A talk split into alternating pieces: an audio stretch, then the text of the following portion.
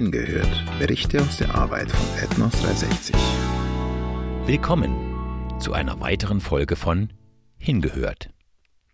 Schön, dass du auch heute dabei bist, um eine weitere Folge aus dem Dschungel Papuas zu hören.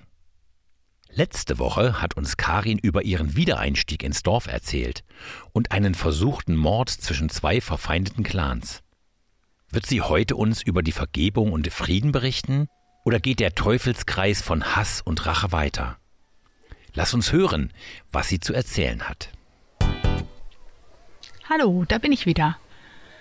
Ja, die letzten zwei Male durfte ich schon berichten, was bei uns so in äh, Papua los war. Und äh, ihr habt ja gehört, das war ein echt steiler Wiedereinstieg im Dorf hier mit dem versuchten Mord und den ganzen Spannungen unter den Clangruppen. Es gibt viele Höhen und Tiefen hier. Ihr könnt euch bestimmt erinnern, wie ich von diesem Onkel erzählte, der eben seinen Neffen töten wollte.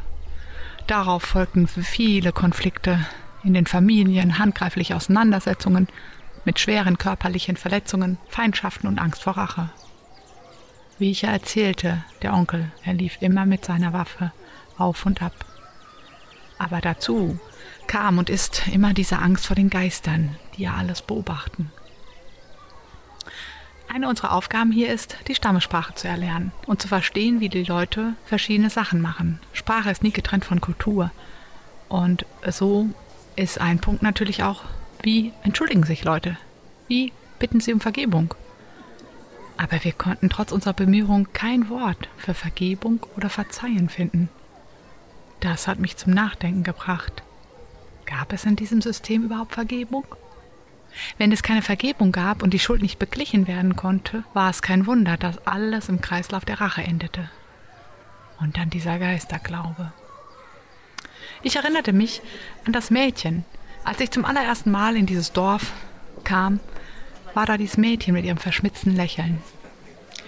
Ich dachte, sie hält ihre jüngere Schwester im Arm, aber es war ihr eigenes Baby. Inzwischen hatte sie ein zweites Kind, aber beide Kinder starben kurz vor unserer jetzigen Rückkehr.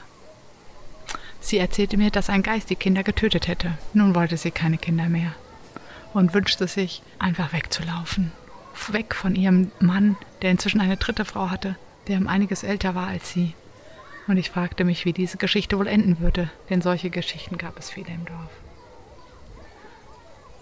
Ein anderer, ein junger Mann, intelligent, jung, er hat uns bei den Sprachprüfungen geholfen kann gut Indonesisch sprechen.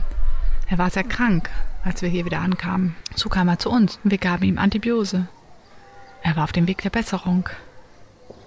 Wir haben ihm nicht immer das ganze Antibiotikum mitgegeben, sondern er musste immer wieder kommen und sich Tabletten abholen. Eine Tablette, nächsten Tag noch eine. Und, ähm, jo, dann kam er plötzlich nicht mehr.